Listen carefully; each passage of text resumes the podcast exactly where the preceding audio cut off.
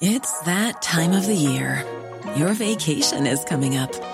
You can already hear the beach waves, feel the warm breeze, relax, and think about work.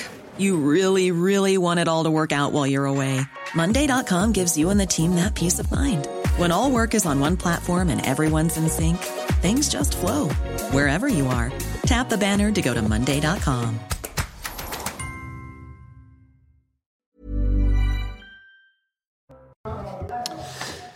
Bonjour à tous et bienvenue en ce lundi à l'heure des pros. L'ancien ministre de l'Intérieur Gérard Collomb révèle dans le journal Le Point de cette semaine qu'Emmanuel Macron avait imaginé créer deux hotspots pour accueillir les migrants à Toulon et à Marseille.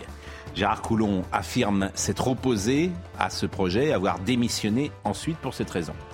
Cette information illustre le flou qui entoure le président de la République sur ce sujet, mais comme sur tant d'autres. Nous avons à l'Élysée un président qui oscille entre Frégoli et le caméléon. Ses défenseurs diront qu'il est pragmatique, ses adversaires affirmeront que c'est le dernier qui parle qui a raison. Dans le film Ridicule de Patrice Lecomte, il y a un personnage qu'incarne Bernard Giraudot, l'abbé de Villecourt. Il décide de faire devant la cour la preuve de l'existence de Dieu. Il y arrive, il est applaudi. Et il enchaîne par une phrase qui signera sa déchéance. Sire, ce n'est rien. J'ai démontré ce soir l'existence de Dieu, mais je pourrais tout aussi bien démontrer le contraire quand il plaira à Sa Majesté. Je me demande s'il n'y a pas de l'abbé de Villecourt chez Emmanuel Macron. Il est 9h. Audrey Berthaud.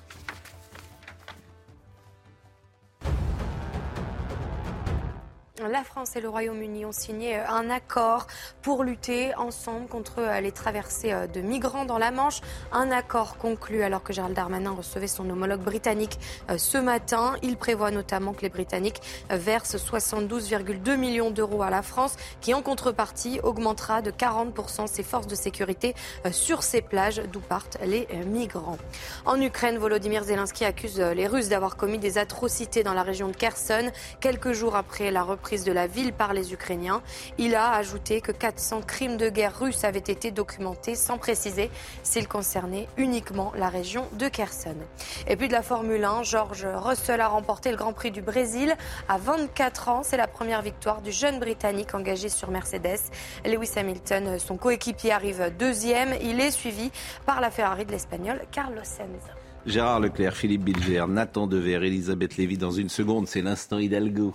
Elle est coincée dans les embouteillages. Florian euh, Tardif. Bon, euh, vous vous souvenez de ce film ridicule? Oui, Bon, l'abbé, l'abbé de Villecourt. Bon, si, mais je pourrais dire tout aussi bien le contraire. Bon, alors on peut dire, là encore, on peut dire il est pragmatique, il est intelligent, c'est pas un idéologue. On peut dire ça. On peut tout dire de toute façon. Mais c'est vrai que sur ce dossier migrant, c'est, il a dit le contraire sur l'Aquarius. Bien sûr. Mais euh, l'abbé de Villecourt, d'une certaine manière, devrait être en chacun de nous. Penser contre soi au moment où on pense. Mais j'entends bien. C'est très utile. Mais, mais, là, Emmanuel Macron, vous avez totalement raison. Mais qu'est-ce que vous croyez Qu'on pense pas contre soi-même? Non, très peu. Que... Mais très vous peu. avez tort. Très peu. Vous avez tort. Euh, moi, je, j'entends pas. J'ai la faiblesse de penser. À force de penser contre soi-même, on arrive à dire tout et son contraire. Ah je salue. Je euh... dis qu'en politique, c'est une catastrophe. Je vous rejoins. Si Elisabeth, il faut que vous soyez à côté de Florian. Je ne sais pas pourquoi, mais moi, je suis aux ordres de Marine Lançon. C'est elle la chef. Ah bah Marine, je m'incline. Ah bah Marine, d'ailleurs, ça vous... Oui, Marine, et marinière. C'est nous, les gars de la marine. Voilà. non, on parlait, je faisais un comparatif osé entre Emmanuel Macron et l'abbé, et l'abbé de Villecourt. Vous savez, qu'incarne Bernard Giraudot dans dans, dans, Ridicule. Ah oui, oui, oui, Et, et qui, qui, qui, dit cette phrase, voilà, je, pourrais, je viens de vous dire ça, mais je pourrais aussi dire le contraire. Oui, alors d'ailleurs, vous savez que j'ai repéré, enfin, c'est oui. pas moi qui l'ai repéré, dans Révolution, oui. son livre. Oui. Eh bien, il écrit exactement la phrase de Gérard Collomb. Euh, qui est euh, aujourd'hui nous sommes dans un côte à côte, mais si nous ne faisons rien, mm. nous pourrions nous retrouver dans un face à face. Et alors c'était il y a cinq ans. On peut aussi dire qu'il a évolué depuis cinq ans. Je vous dis, on peut tout dire. C'était avant la révolution, c'était avant la présidentielle de. Oui, mais enfin, il a voté depuis une loi contre le séparatisme. Ça veut. Bon, en tout cas, voyons le Gérard Collomb ce qu'il a dit à comment dire au point. Et euh, c'est intéressant parce que moi je m'aperçois quand même que ceux qui sont parfois en proximité avec euh, Emmanuel Macron, tous il s'échappe un moment et tous n'en disent pas forcément du bien. Bah. et ça, c'est quand même ennuyeux. C'est pas euh, voilà. il- Colomb, il a le Il y a beaucoup ressentiment. de lanceurs d'alerte post-ouragan. Non. Il Il a, Agnès Buzyn dit euh, j'ai alerté, Oui, oui. euh, je suis Bon, parti. voyons le sujet. Voyons le sujet de la déclaration de Gérard Collomb. Et voyons. C'est en 2018, année de sa démission, que l'ancien ministre de l'Intérieur Gérard Collomb s'oppose à la politique migratoire d'Emmanuel Macron. À l'époque, le chef de l'État propose d'ouvrir un centre de contrôle à Toulon ou à Marseille, ces lieux où sont regroupés les migrants pour qu'ils puissent demander l'asile. Gérard Collomb refuse le projet, mais n'en parle pas publiquement. Si j'avais dit cela à l'époque, j'aurais gravement nui à Emmanuel Macron. Si je m'étais exprimé avant la présidentielle, mon intervention aurait pu inverser le résultat de cette élection et Marine Le Pen être élue. Gérard Collomb critique vertement l'accueil de l'Ocean Viking sur le sol français, une décision qui encouragerait selon lui les réseaux de passeurs. On avait refusé d'accueillir l'Aquarius en 2018. Emmanuel Macron avait fait alors montre de fermeté et le sujet des centres contrôlés me semblait appartenir au passé. En accueillant maintenant l'Ocean Viking, on ouvre une nouvelle brèche, créant un précédent. L'ancien ministre de l'Intérieur préconise une politique ferme qui s'appuie sur le dispositif Frontex, l'agence qui assure la surveillance des frontières extérieures de l'Union européenne. Ce n'est pas massivement qu'il faut accueillir, mais qualitativement, pour donner une chance de vie à celles et ceux qui arrivent dans notre pays. Je défends un humanisme qui soit de générosité, mais aussi de responsabilité. Sans fermeté de la part du gouvernement en matière d'immigration, Gérard Collomb explique craindre une prise de pouvoir des partis autoritaires en France. Bon, euh, vous- c'est un humaniste, Gérard Collomb, parce que le procès en humanisme qui est fait, et c'est plutôt un homme de gauche que je sache. Donc le procès qui est fait en gauche humanisme, raisonnable. C'est, euh, ouais, c'était. ah, c'est un homme de gauche. Il me semble me de souvenir- gauche, c'est pas pareil. hein. Il Non, mais vous voyez ce que il je veux dire. euh, souvenir- Le procès en Il me humanisme. semble me souvenir que si Gérard Collomb est, est parti, a démissionné, c'est Oui. tout simplement parce qu'il voulait aller prendre la, la- la- la mairie de Lyon. Je me trompe ou je me trompe pas? Non, mais pas uniquement. Bah, C'était ça. Oui, mais- D'ailleurs, il le fait très tard. Ah, c'est pas ce il le qu'il fait à un c'est pas ce moment- qu'il dit, mais bon. Il le fait à un moment où justement ça, ça Bon, jusque-là il était vraiment il dominait Lyon et où ce n'était plus évident. Gérard, Il fallait- il Gérard. Gérard, Bah oui. plutôt qu'attaquer le raisonneur, attaquer le raisonnement. Non, mais ce qu'il dit, mais c'est ça qui m'intéresse.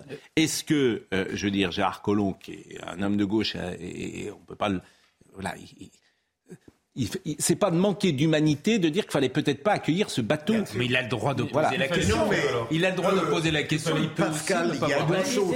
D'une part, Gérard Collomb a le ressentiment durable. hein. Il a mal encaissé, si vous me pardonnez l'expression, son départ. Et deuxième élément, il surestime, je crois, son rôle. Je ne crois pas que s'il avait dit la vérité à l'époque, Emmanuel Macron aurait été battu. Non, mais moi, excusez-moi, je voudrais répondre à Nathan qui nous dit qu'est-ce qu'il fallait faire. Je n'ai pas eu le temps de parler, donc. Pardon. Je vous ai entendu poser une question. J'ai- commencé une demi-question. Alors, allez. Mais le, le fait était qu'il y avait un bateau où il y avait des gens qui étaient euh, Oui. qui dormaient sur le pont, qui Oui. étaient en sous-nutrition et en sous-alimentation. Oui. Donc ne pas l'accueillir ou l'accueillir même plus tard, ça aurait vraisemblablement tué des gens Non, ou gravement blessé vrai. des gens. Il y a des gens qui sont allés à l'hôpital quand ils sont arrivés. Alors, euh, le jour même, il y en a eu deux qui sont Nathan- allés à l'hôpital. Nathan, c'est question. totalement faux. Parce que, je vais vous dire, lisez d'ailleurs l'excellente tribune de Fra- François-Xavier Bellamy à ce sujet. Je veux dire, ce qu'il, parce que quand vous faites cela, vous incitez d'autres gens à prendre la mer, à reprendre des risques et à se retrouver ensuite sous les ponts à La Chapelle ou à Lyon ou ailleurs. Donc, excusez-moi, cet humanisme qui consiste à montrer sa belle âme sur un plateau de télé en disant il faut accueillir parce que vous comprenez, ce sont des malades. Non, on peut secourir les gens en mer.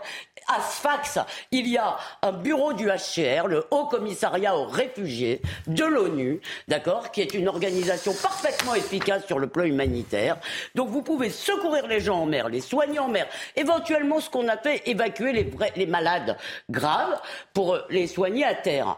Et ensuite, eh bien, vous donnez tout ce qu'il faut à ce bateau, des vivres, des médicaments, tout ce qu'il faut. Vous le ramenez à Sfax et c'est un message pour les autres que ça n'est pas la bonne façon. Alors, de on va écouter quelques réactions. euh, Qu'est-ce que les Tunisiens ont à voir là-dedans mais Parce que je vous dis Enfin, qu'il y a un port sûr en Méditerranée, par exemple. Ah bah oui, non mais pourquoi Vous vous rendez compte de ce que vous dites Gérard. Dans ces cas-là, c'est Sfax les Tunisiens qui vont s'occuper du problème. Et pourquoi Et pourquoi c'est nous? Et pourquoi? Bah parce qu'ils c'est étaient, nous? Parce qu'ils étaient dans les eaux territoriales d'un pays de l'Union européenne. Non, mais Et bah on oui. sortira jamais avec Euh, mais non. oui, non, mais je dire- Non, mais- raison, mettez-les à la chapelle. Mettez-les, ça c'est très humaniste. Ne nous énervons pas. Mais c'est Non, un non, mais, euh, Moi, je veux bien entendre tous les arguments. Mais, il te piège- qu'il faut mais- l'envoyer en Tunisie. Là, je vois pas. Mais Gérard, vous êtes piégé par des, ces organisations humanitaires qui n'en ont que euh, d'être humanitaires et qui, bien sûr, ne euh, poursuivent d'autres buts et un but idéologique d'immigrationnisme, bien évidemment, première chose. La deuxième chose, et c'est tout le problème de la politique, c'est qu'il faut être très courageux. Vous, vous voyez pas plus loin que le bout de votre nez, pardonnez-moi de le dire comme ça.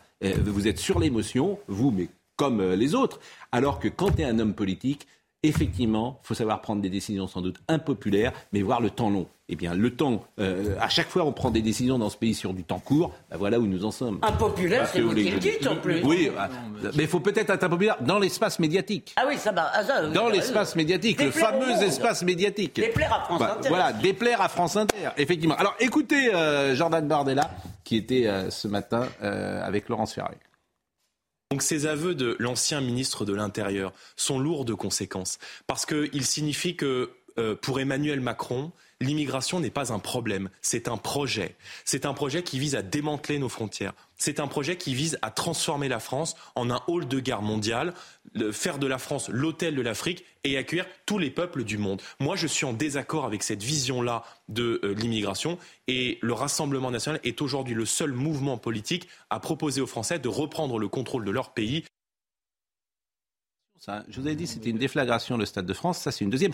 Là, il- Marine Le Pen, elle, elle y sera le prochain coup, hein, s'il continue. Hein, s'il continue. C'est ben, c'est le meilleur agent parce que. bah, al- mais vous vous êtes baladé ce week-end?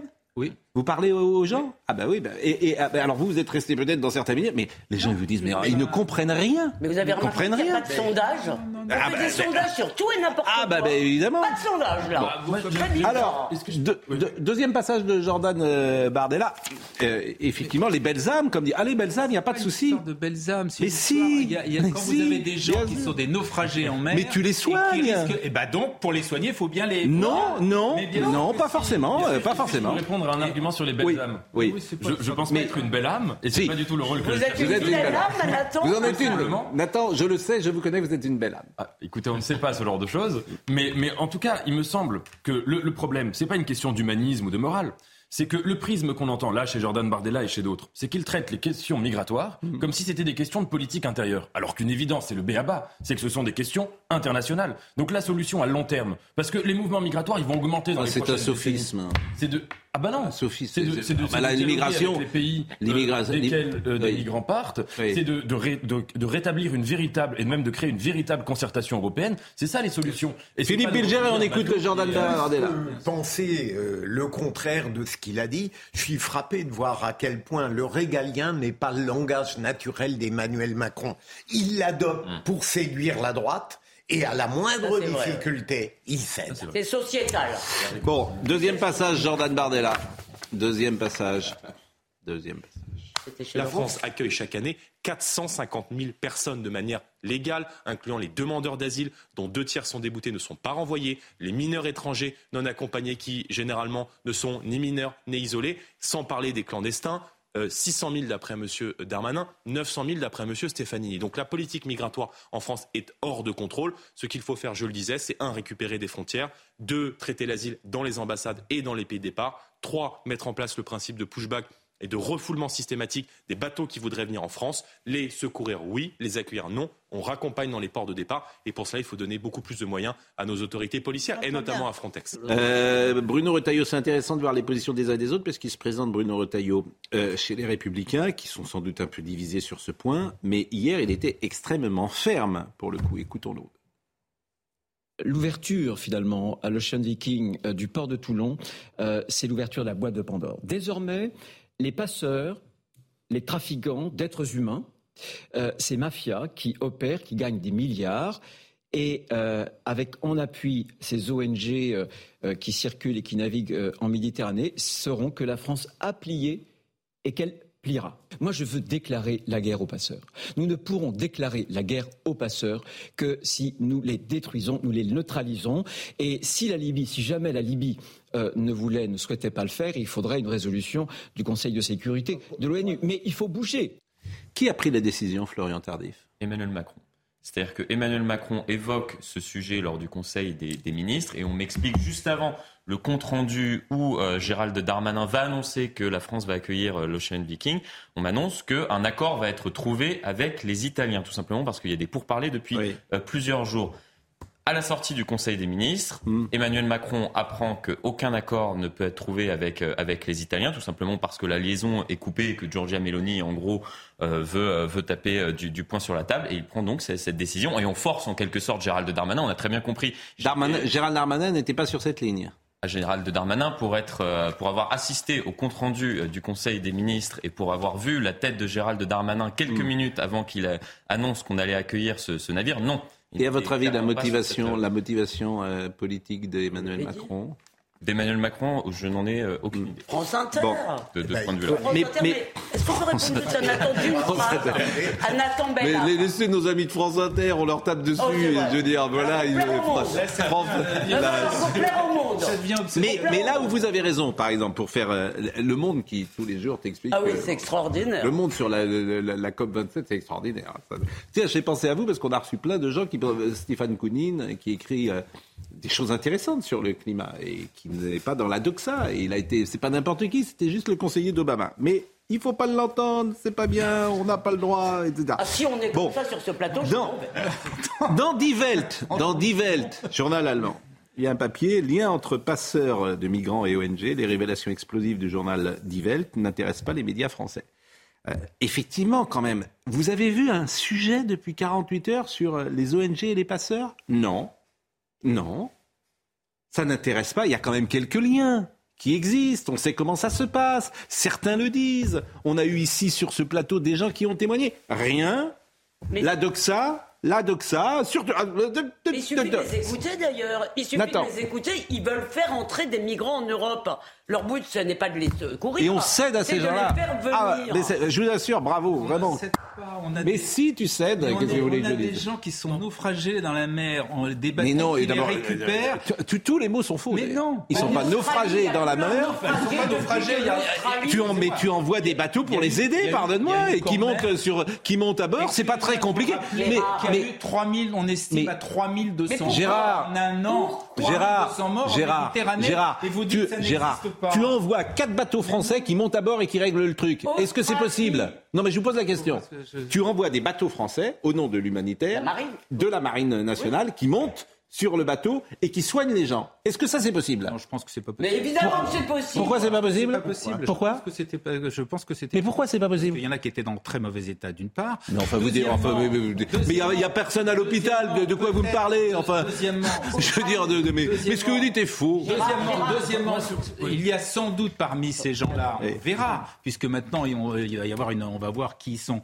Il y a parmi un certain nombre d'entre eux qui sont redevables, qui sont légitimes au droit d'asile. Ben, on, leur donne à l'extérieur. Eh ben, on leur Gérard, donne- depuis que l'Australie Allez, fait ça, écoutez-moi deux secondes. Vous vous rendez compte que- depuis que, que- l'Australie, est-ce que vous pouvez entendre un argument Oui, je le connais, Depuis que l'Australie fait ça, argument, il tient pas. il n'y a plus de morts Bon, d'une part, devant le... de- vous savez combien il y a d'étrangers en Australie sur la population australienne? 28%. Et alors? Deuxièmement, vous avez vu géographiquement, comment vous pouvez comparer l'Australie, qui se trouve quand Nathan même Dever. quelque Non, mais il n'y a pas de solution pour vous sinon de laisser tout le monde arriver. Nathan Devet. Sur les non, passeurs, j'aimerais juste dire une chose, Oui. parce que vous ne serez pas d'accord avec pas moi. comparer. Mais je suis, je pense qu'on ne va pas au fond du problème quand on parle des passeurs. Dans toutes les crises internationales, dans toute l'histoire de France, c'est un argument historique. hein, au XXe siècle, quand il y a eu des phénomènes migratoires intra-européens, euh, euh, au début du siècle, après l'URSS, etc., il y a toujours eu des profiteurs de ça. Il y a toujours eu des passeurs, il y a toujours Et eu des gens qui se font du fric. Oui, sur sauf les que l'ONG Il y en a pactise avec eux. L'ONG travaille avec eux. Enfin, faut pas. je- je- J'entends Mais- ce que vous non, mais dites. je suis d'accord. Mais les ONG vont euh, euh, se servent d'eux. Mais parce que les passeurs sont des gens en effet euh, immondes, qui se font de l'argent là-dessus, qui font traverser des gens à, à des gens la Méditerranée dans des conditions inhumaines où ils vont se faire tuer. Donc à partir de là, où ils vont couler une chance sur deux, quoi. Donc à partir de là, c'est vrai, ça a toujours Bon. existé. Mais il faut, Avançons. il faut traiter le problème à la Le contrôle de l'OFPRA, vous disiez euh, que. Alors, ils sont mineurs. Ils sont pas plus. Évidemment, il y a beaucoup de gens qui se disent mineurs qui ne le sont absolument pas. Et ça, c'est des témoignages euh, directs. Alors, évidemment, tu vois quelqu'un, tu dis, bah non, toi, t'es pas mineur. Donc, euh, c'est un souci. Mais aller dans les villes comme Nantes, Rennes, etc. C'est pour ça que bon. ça va demander un petit peu de temps et que vous ne pouvez pas faire ça sur les bateaux. Bien et sûr. que, Mais- Et surtout, Écoutez- on peut plus vérifier s'ils sont mineurs. Mais, mais moi, vérifier tout ça. mais, mais mo- moi, je vais bien au-delà aujourd'hui. le droit d'asile, il y a un moment, il va falloir aussi penser à ça. Ah ben bien a- sûr. Voilà, ça, c'est- Ben, mais évidemment, je veux bien qu'on accueille le monde entier. Mais il n'est pas question d'accueillir le Mais monde si, je veux bien, Il est- il parce que le droit- il y a déployé. 50% Le des Soudanais, il y a pouvez dire, 50% des Soudanais qui veulent partir du Soudan. La vérité, je vais vous dire quelque chose. En Afghanistan, tout le monde pourrait partir. C'est horrible ce qui se passe. Donc on accueille tout le monde Mais- Si tout le monde veut venir Bah, Donc il y a un moment, mais le- les vraies questions, à vous le droit d'asile, il ne faut pas non plus y toucher. En fait, il faut toucher à Bah, rien. Le droit d'asile, Faut oui, toucher le à droit d'asile, rien. on- Donc, ça, euh, on- tant mieux. On, on balaye pas d'un revers de main le droit d'asile. La un droit. démocratie, Allez. La C'est un droit. démocratie, ça vous intéresse? Oui, Mais c'est ils s'en fichent, mais voilà. Que Ce que veulent les gens. En fait, ce qui est insupportable en en France, maintenant, il faut des référendums. Est-ce que vous êtes pour ou contre le droit d'asile? Et vous interrogez les Français.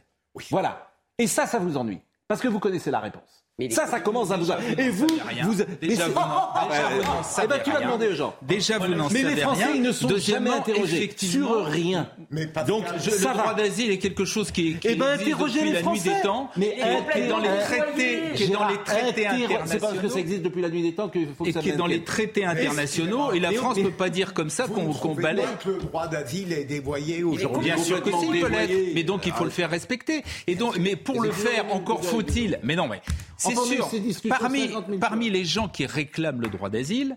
Vous avez les chiffres exis- existent. Vous avez notamment beaucoup de gens, par exemple, qui viennent d'Albanie ou de Géorgie.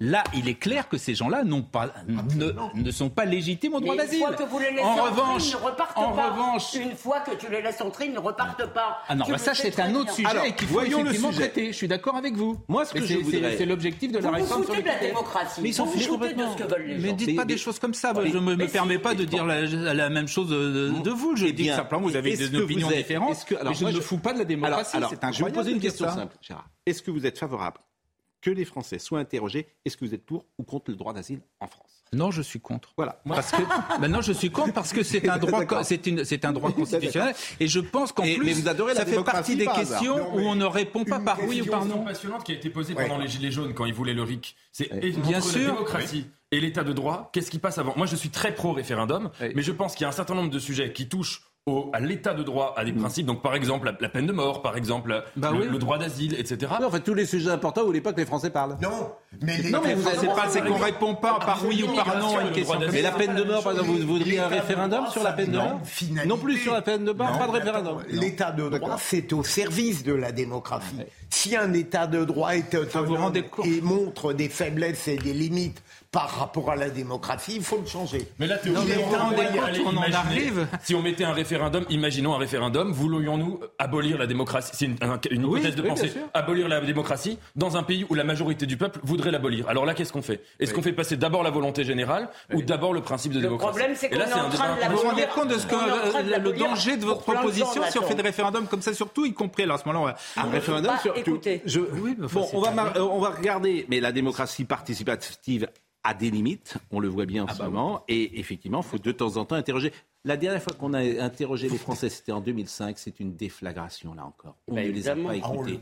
C'est pour ça qu'il ne faut pas faire des référendums sur Ah oui, Mais vous vous rendez compte que vous proposez, vous proposez un référendum pour majorité, un référendum pour un référendum. Oui, euh, bah, je pense qu'ils ont tort. Un référendum sur est-ce qu'on abolit le droit d'asile? Vous vous rendez compte de ce que vous faites? Ah bon Mais pas l'abolir. Il est dévoyé. Euh, Il est dévoyé. bah. Il faudrait la nuancer. Oui, bien sûr. Absolument. J'entends bien, mais il a compris En fait, Ah moi, bah oui, bah attendez, là il faut être non, là, Mais moi, vous je répondez par oui ou par non. Je voudrais que les Français soient interrogés. Est-ce que vous voulez une immigration en France? Oui ou non? Si c'est 0%, c'est 0%. C'est-à-dire qu'on fait l'immigration zéro. Zéro. Eh ben oui, C'est-à-dire que par pas exemple, vous avez par exemple Neymar ne joue plus au ne joue plus au Paris Saint-Germain. Exactement. Pourquoi pas Ah bon, très bien. Pourquoi pas Eh ben moi, je vous dis qu'il n'y a pas un pays. il y a pas un pays au monde qui a ce genre de, de, de règles. C'est impossible, c'est intenable. Mais oui, mais oui, mais ben, ça c'est vous vous rendez compte argument. de ce que vous dites c'est on- Oui, toute immigration. Bah. Oui, bah, il n'y a plus un joueur de football. Dans la plupart des clubs français. Bah déjà. C'est pas euh, très sérieux, franchement. Oui, là je suis d'accord avec. très Eh ben voilà. Allez, on va passer à autre chose. Il a trouvé bon argument. Pas mec que ça mérite un que de nuances. Je, je, je l'admets volontiers. J'admets volontiers. Pour Neymar, oui. Pour les footballeurs, oui. Pour les autres, non. Mais les footballeurs ont le droit de venir. Vous avez raison. Il faudra une exception euh, pour les footballeurs. Bon, du coup, on n'a même pas écouté. Ah bah, ils sont euh, tous d'accord. On marque une pause. Non, mais c'est des sujets que chacun se pose. Vous mm. comprenez bien le sens de nos discussions, bien sûr. Euh, on va marquer une pause, on revient tout de suite. Il est 9h29. Audrey Berthaud. Retour des maths obligatoires euh, au lycée. Elles avaient euh, disparu du tronc commun depuis la réforme de 2019 portée par Jean-Michel Blanquer, ce qui avait été largement contesté. Les mathématiques seront donc de nouveau obligatoires en classe de première et de terminale générale dès la rentrée prochaine. Cet attentat à Istanbul hier, le ministre de l'Intérieur turc accuse le parti des travailleurs du Kurdistan d'être responsable de l'attentat. Au moins six personnes sont décédées, une vingtaine de suspects ont été arrêtés, euh, dont la poseuse de bombe présumée. Selon la police turque, on vient de l'apprendre, elle serait de nationalité syrienne. Et puis en football, Marseille s'est imposé 3-2 face à Monaco hier soir. La rencontre a eu lieu au stade Louis II chez les Monégasques. L'OM a arraché cette victoire grâce au but inespéré de Kolasinac servi par Payet à la 98e minute. Avec ce match, les Marseillais se hissent à la quatrième place de Ligue vous avez vu le but là, ce qu'on appelle une panenka avec le ballon qui va mourir, c'est absolument, c'est incroyable. Bon, vous savez que j'aime bien citer des gens qui pensent pas comme nous et ça m'amuse toujours. Il y a quelqu'un, je cite pas les noms bien sûr, qui dit salut et soutien à Gérard Leclerc qui doit faire face à la meute. Mais vous avez le beau rôle, évidemment, forcément. vous avez le beau rôle. Le courage intellectuel, c'est important. Euh, ah, ah, non, le courage intellectuel, il n'est pas chez Gérard. Si. Ah bon? Ici, un petit peu. Mais pas du tout, Gérard. Au contraire, il dit ce que 95% du monde médiatique pense. Dans, un débat où vous animez, mon cher Pascal, où il y a Elisabeth Lévy, ou en totale modestie à moi, je pense que Gérard a un petit courage intellectuel pour développer une pensée minoritaire. Mais, au contraire, la preuve, c'est que l'espace médiatique et celui qui m'a envoyé euh, ce texto appartient à l'espace médiatique. Il le reconnaît et quand il sort dans la rue, tous les gens ils disent « Oh, formidable, Gérard, t'es vraiment... Euh, comment tu fais ?» etc. Au contraire c'est pas ce que je lis sur Twitter. C'est exactement. Mais Twitter, c'est autre chose. Dans l'espace médiatique, les journalistes, les hommes politiques, ah bah oui, les, les, comment dire, les comédiens, tous ceux que ah, croit Gérard, parce qu'il vit dans ce il monde. Il est dans l'humanisme. Quand il se balade avec son petit avion. Ouais. Je ne dire. Il est dans ce monde-là. les gens lui disent, mais Gérard, arrêtez de dire ça. En fait, c'est du courage physique. Je ne vis pas dans ce monde. Moi, je viens ici, je viens ici tous les jours en métro, excusez-moi, en ah, métro et en, bah, Mais vous veniez en moto avant. Ouais, mais depuis, euh, depuis, le, depuis la rentrée, je ne prends plus jamais ma moto. Pourquoi Parce que je suis un bon citoyen. Non, c'est parce que vous avez peur en métro. vous avez peur en moto. Bon. Et puis autre précision, il n'y a qu'un seul droit à l'asile, me dit quelqu'un qui nous écoute scrupuleusement. Je me demande s'il ne se fait pas que ça de nous écouter. Mais bon, il n'y a qu'un seul droit à l'asile en France, préambule de la Constitution de 1946 ah et l'article 53.1 de la Constitution, écrit et fait voter par euh, Mitterrand, qui n'était pas un ennemi de la liberté, en novembre 1993.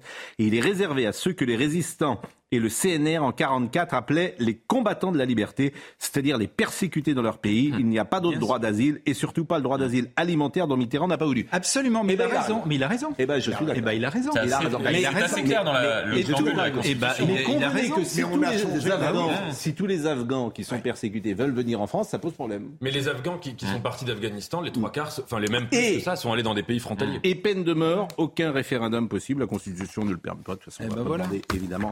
Bah oui, je eu raison. Ça devrait être les femmes. Mais je ne dis pas que vous avez raison. Que vous ayez raison juridiquement, c'est possible. Ah, Est-ce que moralement vous avez raison? Est-ce qu'il faut ne pas interroger les gens? Voilà. Bon, écoutons en tout cas un sujet. Voyons un sujet sur l'OFPRA. Ça m'intéresse et on va être avec Augustin Donadieu, euh, qui est sur place à Gien, euh, je crois, et qui va nous dire comment ça se passe. Écoutez, regardez ce sujet de Thibault Marcheteau lorsque l'OFPRA, l'Office français de protection des réfugiés et des apatrides, reçoit les migrants de l'Ocean Viking. On cherche à connaître les raisons de cette demande d'asile. L'OFPRA euh, pose des questions sur les, les raisons de leur arrivée en France, les conditions dans lesquelles ils ont quitté leur, nation, est-ce qu'ils sont menacés, qu'il y a des menaces de mort, est-ce qu'ils sont est-ce qu'il y a une guerre ou pas? Est-ce qu'ils sont là pour des raisons politiques? Au terme de cet entretien, l'OFPRA donne une réponse. Si l'Office accepte la demande, alors elle délivre un titre de séjour ou une carte de résident dont la durée varie entre 1 et 10 ans. Et dans le cas contraire... Si l'OFPRA refuse, il a un mois pour saisir la Cour nationale des droits d'asile, la CNDA. Donc s'il a saisi, donc il bénéficie d'un droit de séjour temporaire le temps que la euh, la CNDA prenne sa décision. Et s'il ne fait pas de recours, donc c'est qu'il a accepté le, la décision de l'OFPRA. Et là, il peut faire l'objet d'une obligation de quitter le territoire français. Si jamais la décision de la Cour nationale du droit d'asile ne convient pas aux demandeurs, il peut toujours tenter un ultime recours devant le Conseil d'État. Thibaut Marcheteau est en direct de Toulon avec nous. Euh, c'est pas Thibaut Marcheteau, c'est Augustin Donadieu, pardonnez-moi. Et Marine Lançon fait bien de me reprendre. Augustin, bonjour. Euh, Augustin, euh, c'est une journée décisive, je crois, pour les mineurs isolés. Pourquoi ça? Exactement. Ces mineurs, ils sont 44 dans cet hôtel juste derrière moi, à quelques centaines de mètres du port euh, de Toulon. Ils sont accompagnés, ils sont, euh, accompagnés d'une quinzaine de personnes, euh, des médecins, des psychologues, des éducateurs, l'assistance, l'aide sociale à l'enfance, pardon. Et ces mineurs, ils disent être âgés entre 12 et 17 ans et demi. Une éducatrice avec qui j'ai pu m'entretenir m'a même dit que quelques-uns d'entre eux allaient avoir 18 ans dans deux mois. Mais à partir d'aujourd'hui, ils vont devoir justifier leur âge. Comment ça va se passer? Ils vont tout simplement subir une évaluation de minorité et d'isolement. Concrètement, c'est une série d'entretiens durant lesquels ils vont devoir expliquer leur parcours, comment est-ce qu'ils ont fait pour arriver euh, jusqu'ici, quelles étaient leurs conditions de vie euh, dans leur pays d'origine, euh, pourquoi ont-ils ont-ils ont-ils quitté leur pays enfin? Quelles sont euh, leurs motivations pour arriver en France. À la suite de cela, toutes ces informations seront envoyées au procureur de la République et lui seul statuera sur le fait de telle ou telle personne est-elle mineure, oui ou non. Auquel cas, euh, si la minorité est avérée, ils pourront continuer leur parcours auprès de l'aide sociale à l'enfance. Si les personnes, eh bien, des doutes subsistent, à ce moment-là, des examens complémentaires pourraient être euh, demandés. Et enfin, si ces mineurs sont considérés donc comme majeurs. Ils devront rejoindre les adultes euh, dans la presqu'île de Gien pour ensuite demander l'asile. Merci euh, Augustin. Mais, mais, vous voyez... Pas d'examen physique. Oui, mais hein. dès qu'on entre, c'est là qu'on joue le mauvais rôle ou que vous nous faites jouer le mauvais rôle. Si par exemple j'ai euh, ces gosses-là en face de moi, bah, évidemment je ne vais pas le renvoyer dans son pays, à titre personnel. À titre personnel, je vais voir son, sa détresse. on n'est pas... voilà. Son filement oui, mais, je pense qu'il faut mais, mais en revanche, la politique, me semble-t-il, c'est pas ça. C'est-à-dire que celui que vous citez en permanence, François Mitterrand, sa phrase, euh, faire de la politique, c'est l'indifférence, la première qualité. C'est ça. C'est ça, la première qualité d'un homme politique, c'est l'indifférence. C'est ça qu'il mmh. disait et répétait.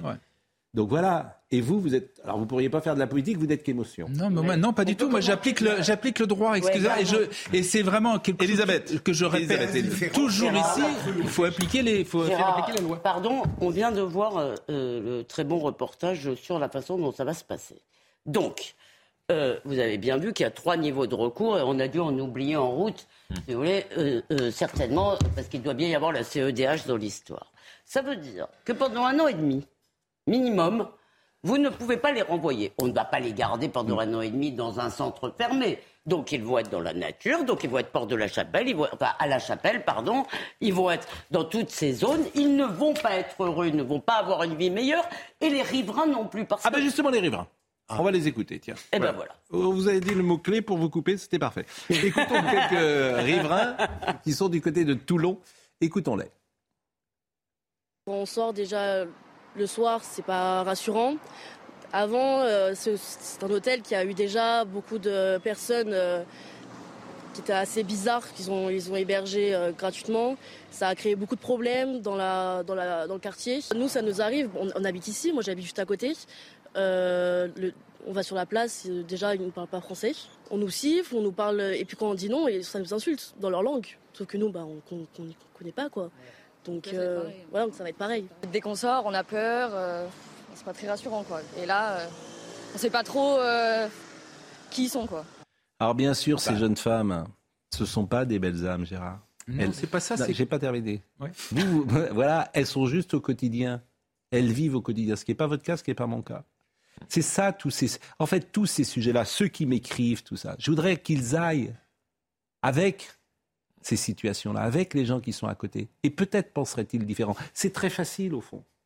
C'est très facile de dire, bah oui, euh, accepter. Mais toi, tu n'es jamais euh, en ligne directe. Moi, j'entends le témoignage de ces deux Oui, mais je l'entends aussi. Mais sauf que là, l'idée, si j'ai bien compris, si on les a mis dans ce centre, c'est parce que c'est un centre qui est fermé. Mais c'est ça, on va les garder compris. un an et demi. C'est un centre Vous fermé. allez les garder pendant un an et demi là Mais- mais Vous savez bien que c'est déjà pas- un an et La vérité c'est qu'ils vont rester, vous le savez comme Et moi. si, parce qu'après l'OFPRA, il y a La vérité, c'est qu'ils vont rester, On verra- on verra à l'arrivée. Déjà, dans un premier temps, on nous a dit que c'était un genre de club méditerranéen. C'est pas du tout ça. Excusez-moi. Et deuxièmement, c'est un centre qui est. C'est un centre de vacances, personne n'a dit Oui, que c'était un centre de vacances, de colonie de vacances d'EDF et à première vue sans piscine, contrairement à ce qu'on. Oh, ben c'est vraiment très. C'est vraiment misérable, les colonies de vacances Non, de je vous dis ça parce que je vous dis ça parce qu'il y a eu parce qu'on a vu notamment dans, on a vu notamment Non, la mais- télévision pour illustrer des images où il y avait des piscines. Philippe Donc, c'est Bilger. pas le cas. Mais je, Eh ben oui. je trouve Philippe j'écoute toujours avec beaucoup d'attention Gérard Merci. Leclerc parce Oui. qu'il a introduit. Mais euh, Pascal, là Moi aussi, je- c'est pour ça que je lui demande de venir non, souvent. Mais lorsque vous évoquez, on dirait que l'alternative, elle est entre une forme de réalisme dur ou alors un humanisme complètement sulpicien. On a le droit de mêler les deux. Je suis d'accord, mais le mot réalisme sulpicien, là, faut que, les, faut que vous disiez ce que c'est, non, parce j'ai que dit là, je. j'ai dit réalisme dur. Oui, et, Et, et- et et- le sulpicien, c'est la mensuétude euh, bêtement humaniste. Mais c'est pas Eh mon- oui, bien sûr. Mais est-ce qu'on a le droit de dire que cet humanisme est inhumain Oui, vous avez beaucoup parlé, je, votre temps de parole est terminé. euh, très bien. Euh, Comme ça, voilà. comme ça, je peux Bon. me reposer maintenant. Alors, D'accord avec vous. alors évidemment, vous, vous êtes, alors, vous êtes un homme de l'ancien temps. Vous savez pourquoi Oh, oui. Vous avez dit Club Méditerranée. Et euh, manifestement, quelqu'un m'appelle, me dit, et même c'est euh, un des responsables du Club Méditerranée, je le salue d'ailleurs, je peux dire, c'est Thierry Orsini, qui dit on ne dit plus Club Méditerranée. Eh oui, mon ami. Mais bon, eh oui. Eh oui, eh oui. Et puis alors j'ai Pierre Vermeuren qui m'écrit ceci laissez les jeunes Français avoir le droit de rêver et de devenir footballeurs, les former même et laisser se développer au lieu de les effacer, de les remplacer d'office par de jeunes esclaves des temps modernes. Neymar mis à, mar- mis à part, un jeune Breton n'a plus aucune chance de faire une carrière en équipe de France. Est-ce que l'on est-ce que l'on propose euh, à, à- à nos jeunes Sommes-nous un pays de nuls au point de dépendre des gladiateurs mercenaires? Ah oui, oui. dirige pas les, les instances du football français. Comme je Vermeuren fais que constater. Ah mais il y a plein de gens qui nous écoutent. hein. Bon, euh, les contrôles renforcés. Solène Boulan et après on changera peut-être de question. Monsieur Katnins, l'homme qui gifle sa femme, il revient à l'Assemblée nationale. Vous l'avez réduit à cela maintenant. Bah, je ne l'ai pas, bah, Alors il- non, il a sûrement beaucoup de qualités, mais effectivement, c'est qu'il y a des gens qui ont réduit parfois à une seule chose. Hein, Oui, malheureusement. Ah, c'est le principe de. Non, Non. non, mais non, c'est absurde sur le plan judiciaire et c'est absurde dans la vie. Oui, mais je- oui. Alors oui.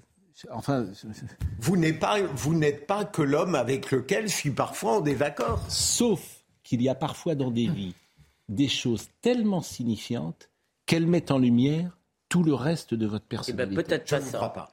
Et Vous voulez, peut-être alors, pas cette vous voulez que je vous donne des exemples Oui. Et Badinter, il disait ça. Bah, un, un homme, euh, c'était au sujet de Patrick Henry. Il disait Patrick Henry, il a tué euh, le petit Philippe Bertrand. Toute sa vie, il sera l'homme qui a tué Philippe Ah, Bertrand. bien sûr. et, et- et cet acte-là Oui, le réduit, et il n'est est- pas pourtant que ça. Mais une gifle, c'est peut-être pas pareil. C'est peut-être pas Mais tout à un fait la même criminel chose, n'est jamais réduit à son crime. Jamais. Mais Et c'est d'où la difficulté de le je, juger. je- vous dis que simplement, euh, vous portez sur lui un regard où tout cela efface tout. Si vous me dites il aimait Chateaubriand, c'était un bel esprit, il était avec- gentil avec sa femme, il vous pouvez me donner gens- 50 choses, mais il a tué un gosse de Pour 8 ans. les gens simplistes, oui. Je m'en vais. tiens. Alors, là, là, franchement, celle-là, on me l'avait Mais, pas. mais Pascal, Mais, mais c'est pas, un- mais c'est mais pas simpliste de dire ça. Écoutez, Pourquoi vous dites ça C'est j'ai- c'est très J'ai désagréable. connu un certain nombre de criminels Oui. qui avaient commis le pire, Oui. mais il est Il n'était pas que je ça. ne les ai jamais réduits à leur crime, Mais bien- sinon mais- je n'aurais jamais pu requérir Mais- de mais manière, Philippe- j'espère, intelligente. Philippe, Philippe, pardonnez-moi, je, je dis que c'est tellement signifiant. Bien sûr qu'ils ne sont pas que ça. Ben alors on est d'accord. Mais je l'ai. Moi, je- je- il y, a- il y a un moment. c'est- c'est- cet acte est tellement signifiant qu'il m'éloigne d'eux définitivement. Mais c'est sur la gifle, on peut mais bon. justement. Ah on, a oui. des, on a des débats personnels qui me Mais, passionnent. mais je pourrais vous citer 50 exemples. Il y a parfois un trait de caractère chez quelqu'un qui m'éloigne de lui définitivement. Vous ne croyez pas à Défi- l'amendement Vous ne croyez pas à l'amendement Je pense aux amendements votés à l'Assemblée nationale, mais autrement, bon, euh, je, je veux dire, Ah, écoutons, les gens peuvent, les les- gens oui, peuvent aussi changer, peuvent aussi s'amender. oui, bah, quand t'as tué un gosse de a- 8 ans, tu vas dire ça aux Ah bah, parents. je- bah, là, Bon, vous prenez allez. un, un cas extrême. Solène Boulan. Encore que, il y a- Solène, oui, ah bah, Non, mais j'ai encore que, il y avait, comment il s'appelait, Philippe Maurice, qui avait été un assassin et qui ensuite Oui, est oui, devenu un, oui. un professeur, un Bien grand sûr. professeur Bien sûr, mais la, comparaison entre Patrick Henry et. Adrien Quatennens, c'est ce que j'ai dit. Oui, oui, C'est ce que j'ai dit. ça- voilà. Peut-être c'est ce un que peu j'ai dit. exagéré. Il y a aussi des poissons volants, mais c'est pas la majorité de l'espèce, est-il dit dans un film de je ne sais plus lequel. De Audiard, non Solène Boulan. Bah, de Solène- Audiard. Ouais, c'est ouais, c'est dialogué par Audiard, mais je sais pas dans quel film. ça. Mais c'est avec tonton Flingueur, non Non, je Non, crois. non, pas. Euh, Solène Boulan, contrôle renforcé.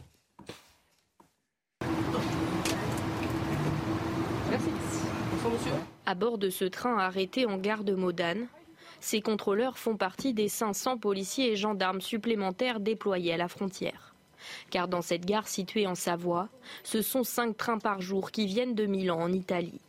Vendredi, 211 interpellations ont été recensées sur les 10 points de passage entre l'Italie et la France. C'est deux fois plus qu'en temps normal. Moi, je trouve ça normal, les contrôles. Dans tout, même. Hein. faut contrôler un petit peu. Moi, je, je trouve ça tout à fait normal. De toute façon, on passe une frontière, donc même si c'est Schengen, qui est des contrôles de temps en temps, c'est pas surprenant et encore, en particulier encore plus en ce moment. 15 minutes plus tard, les policiers ont contrôlé la totalité du train. C'est bon On a une personne interpellée. Mais c'est un TGV qui aujourd'hui était euh, chargé à 450 passagers, donc quasiment toutes les places étaient réservées. Donc dans ces cas-là, les migrants ont peu d'espace pour monter dans le train. D'origine macédonienne, cet homme qui a été interpellé va être conduit au commissariat pour des contrôles d'identité, puis remis à la police italienne. Je veux dire, si on a une conception si élevée de l'éthique sociale, on ne fera plus personne. Et ça, c'est vrai. Philippe, Philippe, les gens, alors, je, je précise que Philippe continue la discussion. Il n'a pas vu qu'on était à l'antenne. On est sorti d'un sujet. On est, vous, vous savez que. Désolé. Je suis le Finkielkraut du pauvre. Oui, je suis d'accord avec vous, mais vous savez que tous les lundis, entre 9h et 10h30, on a une émission Oui. De télévision. Et elle m'intéresse beaucoup. Bien sûr, et, et que les gens nous écoutent. T'es pas, vous n'êtes pas dans votre salon, euh, Je suis Philippe. navré. Bon, donc vous parlez comme ça, mais vous savez de, de quoi vous parliez d'ailleurs Ben, euh, on parlait de, de la pension alimentaire. Bon, on a terminé sur les sujets et on parle de Katnas. Katnas qui revient à l'Assemblée nationale. Ça, ça nous intéresse, si j'ose dire. Katnas à l'Assemblée nationale. D'abord, il y a un tweet de M. Katnas euh, que je vous propose de, de lire à l'instant. Euh, il s'était pris, euh, il s'était mis en réserve de la République pendant quelques jours. Et euh, ce qui est intéressant, alors que dit-il? J'ai appris ce matin la fin des opérations de secours et son bilan rue Pierre-Mauroy à Lille. Oui, il a fait effectivement un tweet qui n'était pas sur son retour, mais je salue de nouveau les services de secours dans leur mobilisation exemplaire au service des Lillois. J'adresse toutes mes pensées de réconfort à la famille et proches de la victime. Je, je- je vous cite ça parce que c'est la première fois qu'il prend la parole publique. C'était après le drame de Lille, mais ça n'a pas de rapport, bien sûr, avec euh, son affaire. Et là, il va revenir. avec le retour, mais il annonce en quelque sorte son retour puisqu'il n'avait pas tweeté sur les réseaux sociaux depuis le 18 septembre. Donc euh, c'est une première amorce. Bon, il revient. Ah, vous souhaitez. Mais j'ai pas. Enfin, moi, j'ai pas fait ce qu'il fallait faire. Je me repens. Je me repens, c'est pas bien, je n'ai pas. Bon. Euh, Sandrine Rousseau. Alors, Sandrine Rousseau, je suis. J'ai pas compris ce qu'elle a dit. Mais bon, c'est pas grave. Je dois être simpliste. Maître Non, non, là, je vais être d'accord avec vous. Après, d'habitude, vous la défendez. J'ai pas compris ce qu'elle a voulu dire. C'est assez bon. Alors on va l'écouter. Et vous allez me donner l'exégèse. Hein. Hein, et je, je- je ne sais pas si je, je ferai peur de, de, sulpice, de, de sulpicien. Sulpicien, c'est un terme qui est connu. Mais, mais, mais, mais, genre, écoute, alors franchement, j'étais encore euh, dans un vestiaire de football euh, à la mi-temps hier. Les gens disaient, mais, mais, mais ne, euh, euh, ne sois pas sulpicien sur le terrain. Ne sois pas sulpicien. Alors, euh, et effectivement, ça, je l'ai vu. Mais Pascal, vous, vous ne courez pas trop le risque. Vous n'êtes pas trop sulpicien. Tout le monde, mais non, mais je, c'est l'entraîneur disait ça. L'entraîneur, il disait ça à son joueur. Alors, le joueur était un peu surpris. Il disait comment ça, comment ça, sulpicien, euh, coach, coach, pourquoi vous dites ça? Il était surpris. Bon.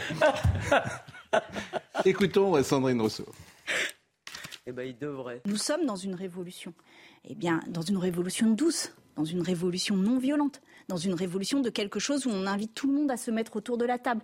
Et c'est pour cela que je dis que Adrien Quatennens a quelque chose à jouer aussi dans ce, dans ce débat-là, de dire si, si tu reviens en politique, alors reviens en convainquant les femmes, y compris les femmes battues, que ta présence est utile. Je lui dis juste, là, il y a plein de femmes euh, battues, Ouais. il y a 200 000 femmes battues, qui es-tu capable de faire pour elles Après. Après quoi? Non, non, parce que j'ai déjà parlé, donc je pensais que vous alliez donner la parole à d'autres. Oh, ne soyez pas si sulpiciens maintenant, ça Avec un suffit. parfait hein. équilibre. Touchez ma bosse, monseigneur. Elle vous portera bonheur.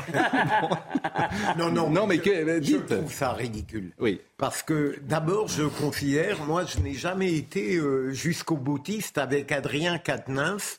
Euh, la gifle, c'est grave, il ne faut pas le faire, mais tout de même, il faut savoir hiérarchiser les agressions et les transgressions délictuelles ou criminelles. Deuxième élément, ça concerne d'abord le rapport qu'Adrien Quatennens a avec lui-même. C'est lui qui peut décider d'abord si éthiquement il peut revenir ou non. Troisième élément, Sandrine Rousseau m'amuse. Il n'a pas seulement à démontrer aux femmes qu'il a le droit de revenir, mais éventuellement même à l'ensemble de l'humanité, puisqu'il y a des hommes qui dénoncent la gifle qu'il a portée. Donc tout ça est grotesque. J'ajoute une précision, Adrien Quatennens a été élu, me semble-t-il, par le peuple français, les représentants du peuple Oui, français. avant, avant qu'il ait cette information, si aujourd'hui il se repro... Par exemple, il aurait pu faire un truc, Adrien Quatennens, que personne ne fait. Démissionner Démissionner et se représenter. Il aurait pu faire ça. Mais vous savez- Alors évidemment, personne ne fait ça. C'est comme interroger les Français, parce qu'on a tellement peur du résultat qu'on ne le fait pas. Mais ça, Écoutez, ça aurait été un certain eh bien, moi, je pense- Et, et il serait allé dans la rue, il aurait peut-être gagné. Comme ça, Oui. Parce que il aurait dit, écoutez, voilà, il aurait plaidé, on l'aurait entendu. Je trouve qu'il a tort de ne pas parler, comme toujours. Il Non mais ça, vous avez peut-être raison. En revanche, permettez-moi de dire que... Et vous- peut-être que le peuple aurait été moins Per- sulpicien que vous ne le pensez. Et euh, plus, sulpicien. plus sulpicien. Permettez-moi de vous dire que, encore une fois, quand on fait euh, de cette gifle le résumé d'Adrien Quatennens, on oublie ce que sont les relations entre les êtres humains, que la colère peut parfois prendre le dessus, que les relations amoureuses ne sont pas un jardin de roses. Et vraiment, les, les gens Alors, le un savent. exemple, un exemple. Dans ce film merveilleux, qui précisément s'appelle La gifle, où Lino Ventura gifle sa fille. Par amour. Par amour, par euh, colère aussi. Colère. Ce film aujourd'hui peut plus passer. Et vous trouvez ça bien ou pas? Peu importe. Non. Bon, moi, j'ai jamais, j'ai quatre filles, j'ai jamais giflé. hein, euh, que les choses soient claires, mais je trouve qu'effectivement, ça pose problème de frapper son enfant. Mais ce film, c'est pour ça qu'on voit la société. Euh, Voyez ça d'ailleurs, Isabelle Adjani, j'ai dit dix fois, mais elle est exceptionnelle. Le film est exceptionnel. De toute façon, les trois premiers quarts d'heure sont exceptionnels. Vous pleurez en regardant les trois premiers quarts d'heure. Mais un père qui frappe sa fille de 18 ans, elle a 18 ans euh, euh, dans le film, elle s'appelle Isabelle d'ailleurs. Ça serait plus possible. Et on est en 74, je crois, c'est un film de Claude Pinotto. Une gifle, c'est pas frapper sa fille. Une gifle, ça peut partir. Ah non, Comme non, ça, mais c'est pas la euh, même euh, chose. je peux vous dire que la gifle a été violente en plus. Oui, je sais mais pas si vous je vous l'ai vu aussi, évidemment. Ventura, il, Mais il- c'est pas- il- il quitte la chambre, Oui. il va dans le salon, et il revient dans le couloir, et il est furieux, et il lui met, c'est une. C'est pas une- ça une que je gifle. voulais vous dire. Bah, Pascal. vous c'est que euh, quand on gifle, dit frappe sa fille, c'est quelque chose de récurrent, une habitude. Quand on une gifle qui part, si vous voulez, comme ça, un père qui gifle sa fille à l'évidence parce qu'il l'aime, c'est pas parce qu'il la déteste, peut-être par colère aussi. Il est en colère. C'est pas la même chose. Eh oui, mais aujourd'hui, je vous dire, aujourd'hui, ça n'est. C'est impossible. euh, Il y aurait. euh, il y C'est aurait un- je suis désolé, c'est impossible Ouais, et c'est une bonne chose. Voilà, la violence, toute violence, y compris et d'abord dans la famille, est quelque chose d'insu- de, de tout à fait inacceptable. Ah, ça, c'est sûr. Oui, mais...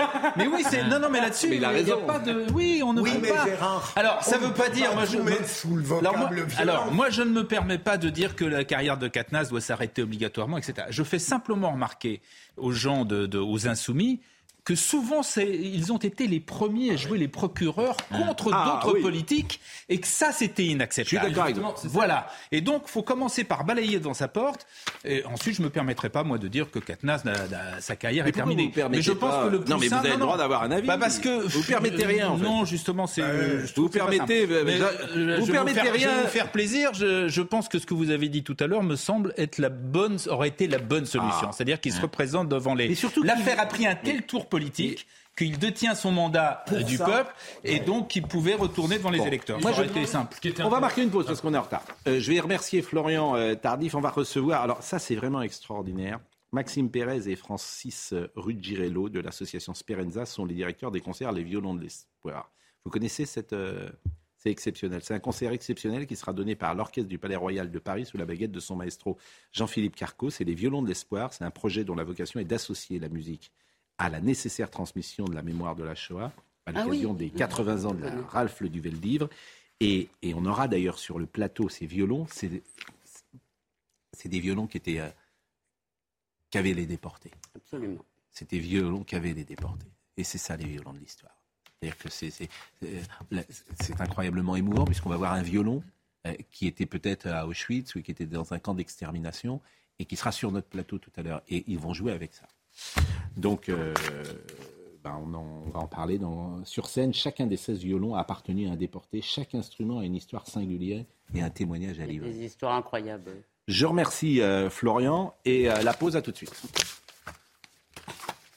Mais, mais t'as be- Voilà. Il y a pas de- Pourquoi Pourquoi Sardou À 10h du matin aujourd'hui. Tu peux acheter les Je places sais, maintenant. parce qu'il recommence. Oui, et on peut avec acheter les places à partir de maintenant. Bon, voilà, regardez Jeanne Cancard, on va voir si ça marche. Jeanne, vous êtes avec nous. Jeanne, elle est devant, regardez. Bon, alors, on va faire le JT après, mais on va voir si Ça on peut acheter Pascal, des places pour Sardou. Ça vient de commencer. À l'instant, 10 heures. C'est l'événement le plus Ça important. y est, ça fait, ça fait, ça fait une minute qu'elles sont en ligne. Regardez, Et- Nanterre, donc c'est Paris La Défense Arena, à partir de 39 euros. Alors, euh, Jeanne, on va voir si ça marche, mais tout d'abord, euh, Audrey Berthaud. Dans le Vaucluse, un chasseur euh, de 56 ans a été tué par un compagnon euh, de chasse dans la forêt euh, de Maugneux, près de Carpentras. La victime a reçu une balle dans le dos. Le chasseur, auteur du tir, a été placé en garde à vue. Une enquête pour homicide involontaire a été ouverte. Emmanuel Macron est arrivé en Indonésie pour le sommet du G20. Il s'ouvre aujourd'hui à Bali. Les 20 premières puissances économiques mondiales se réunissent jusqu'à jeudi. L'avion présidentiel a atterri vers 8 heures ce matin. Et puis Michel Polnareff de retour sur. Il lance une nouvelle tournée. Elle débutera à Nice en mai prochain et passera par l'accord Arena de Paris-Bercy le 2 juillet 2023. Un nouvel album euh, du chanteur de 78 ans sort également vendredi. Concert à la scène musicale le 17 novembre et à la salle Gazvaux le 19 novembre.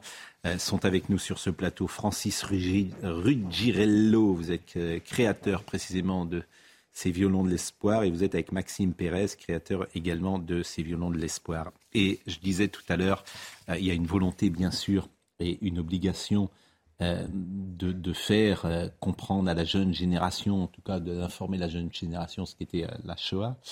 Et vous êtes venu, et c'est ça qui est émouvant, vous êtes venu avec ce violon. Et ce violon, si je qu'on va voir à voilà, qu'on voit à l'antenne, d'imaginer que ce violon était dans un camp d'extermination? Alors, pas celui-ci, mais il a une histoire très particulière. Ce violon date euh, de 1850. Il a appartenu à une famille de juifs allemands, les Bernheim, Alfred et Bertha, qui résidaient en Bavière, dans la, dans la ville de, Passau, qui était un, un- un véritable joyau. Ils avaient leur. Là-bas, ils avaient un commerce florissant, euh, si florissant que toute la ville venait faire ses courses là-bas. On y vendait de tout, des outils de, jardinage, on y vendait euh, vêtements, également des vêtements de, de haut de gamme. Et puis, euh, les nazis arrivent, les chemises brunes, elles défilent fièrement dans cette petite ville de Bavière. Ils sont contraints de fermer leurs boutiques précipitamment. Ils sont l'objet de crachats, d'insultes, et on les oblige même à se dévêtir et à, et à traverser la principale artère euh, de la ville jusqu'à un commissariat. Ils sont ensuite internés. À l'issue de cette période d'emprisonnement, ils parviennent à s'échapper vers la France. Leur fils, lui, Zigbert, gagne euh, la Palestine mandataire, la terre promise qui allait devenir quelques années plus tard l'État d'Israël. Ils sont recueillis euh, près de la frontière suisse, à Annecy, en voiture par des, par des, par des proches. Et donc ce violon, mais ce violon, il était où? Ce violon euh, donc, a passé la guerre dans, la, dans un village près de Toulouse, Oui. où ils ont été euh, recueillis. Euh, ils, parlaient, ils ne parlaient qu'allemand, le, le père d'ailleurs. Et ils ont échappé, euh, les Bernheim, au, au camp d'extermination? Celui-là, oui, mais il a une histoire très particulière. Non, mais les Ber- les- les- le- ce couple Oui, Bernheim, oui. voilà. Il n'a jamais été. euh, Ils ont, ils ont, ils ont réussi ils ont- à s'échapper. Ils ont réussi à s'échapper. D'accord. C'est quand même assez extraordinaire dans cette histoire-là, c'est que au-delà de- de- du, fait qu'ils ont réussi à s'échapper, en face de leur maison, il y a une personne qui, s'est venue, qui est venue s'installer. C'était la famille Hitler. Quelle, quelle histoire extraordinaire. Et donc ce Et- violon, mais précisément ce violon, il a passé la guerre où? Il a passé la. il a passé le, une une partie de la guerre en zone libre dans la région de. D'accord. Donc il- celui-là n'était pas. euh, Celui-là, on a tenu à parce qu'il avait un rapport avec la France. D'accord, j'entends bien. Mais les 16 euh, autres violons, moi, ce que je trouvais incroyablement émouvant, la, la force et la puissance de ça, c'est d'imaginer que euh, sur scène, il y aura 16 violons mais, euh, qui ont appartenu à des déportés. Mais j'imagine que ce pas des violons qui sont des violons de, de, Non. de, de, de- de scène, si j'ose dire. En tout cas, non, c'est- non, c'est- non. Ils, ils seront là exposés, mais on jouera pas avec. Si, bien entendu. Alors, il faut savoir que ces violons, euh, ce sont, des violons qui ont appartenu tous à des familles. Tous ces violons ont une histoire, évidemment. On a réussi, euh, Maxime et Amon Weinstein, qui est le maître luthier, à les retracer, faire leur histoire, retracer leur histoire. Et chaque violon euh, a eu une histoire très particulière. Et donc, lors du concert, on va raconter l'histoire de neuf violons euh, sur scène. Ces neuf violons qui seront racontés sur scène, chacun aura, entre guillemets, une, une particularité. Et il y a des violons qui ont été et qui ont joué dans les camps. Il y a des violons qui ont été brûlés quand les Américains ont débarqué sur, euh, quand les Américains ont débarqué dans les camps. euh, bah, les nazis, ils ont tout brûlé. Ils ont essayé de brûler tout ce qu'il y avait, les vêtements, les objets, etc. Et il y a certains instruments de musique qui ont été récupérés par les GI américains. Et il y a un des violons qui sera là et qui jouera pour la première fois depuis 80 ans. Et on en parlera euh, tout à l'heure, on en reparlera. Il y a la, au programme la cinquième symphonie de Beethoven, interprétée par euh, l'orchestre du Palais Royal de Paris. Il y a la mélodie hébraïque pour violon. Je crois que d'ailleurs on l'a calé, la mélodie hébraïque, et orchestre de Joseph euh, Acron. Et, euh, et la cinquième symphonie, on l'écoutera tout à l'heure. Je trouve que c'est une initiative d'abord utile, bien sûr, et même indispensable, mais surtout qu'elle est chargée d'émotions. Euh, je disais tout à l'heure que euh, Jeanne Cancard est avec nous, puisqu'il est 10 heures, et que euh, les amateurs de Sardou, et ce qui m'intéressait, moi, c'est de savoir, est-ce qu'on peut acheter des places de Sardou? Est-ce que tout va s'envoler très vite, Jeanne? Alors, évidemment, vous n'allez pas acheter les, les places, mais vous allez aller jusqu'au moment euh, de, du paiement, bien sûr. Euh, mais c'est d'ailleurs formidable, parce que... euh, Là, il est, il est 10h07. Hein. Ouais, alors, et, et alors je veux par exemple deux places pour euh, le, le- la scène musicale. Est-ce que, est-ce que je peux acheter deux places? Parce qu'il vient qu'une fois sur la scène musicale, Sardou. Regardez. Oui. C'est exactement ça, vous voyez, Nanterre 16 mars, Paris La Défense Arena, je clique dessus.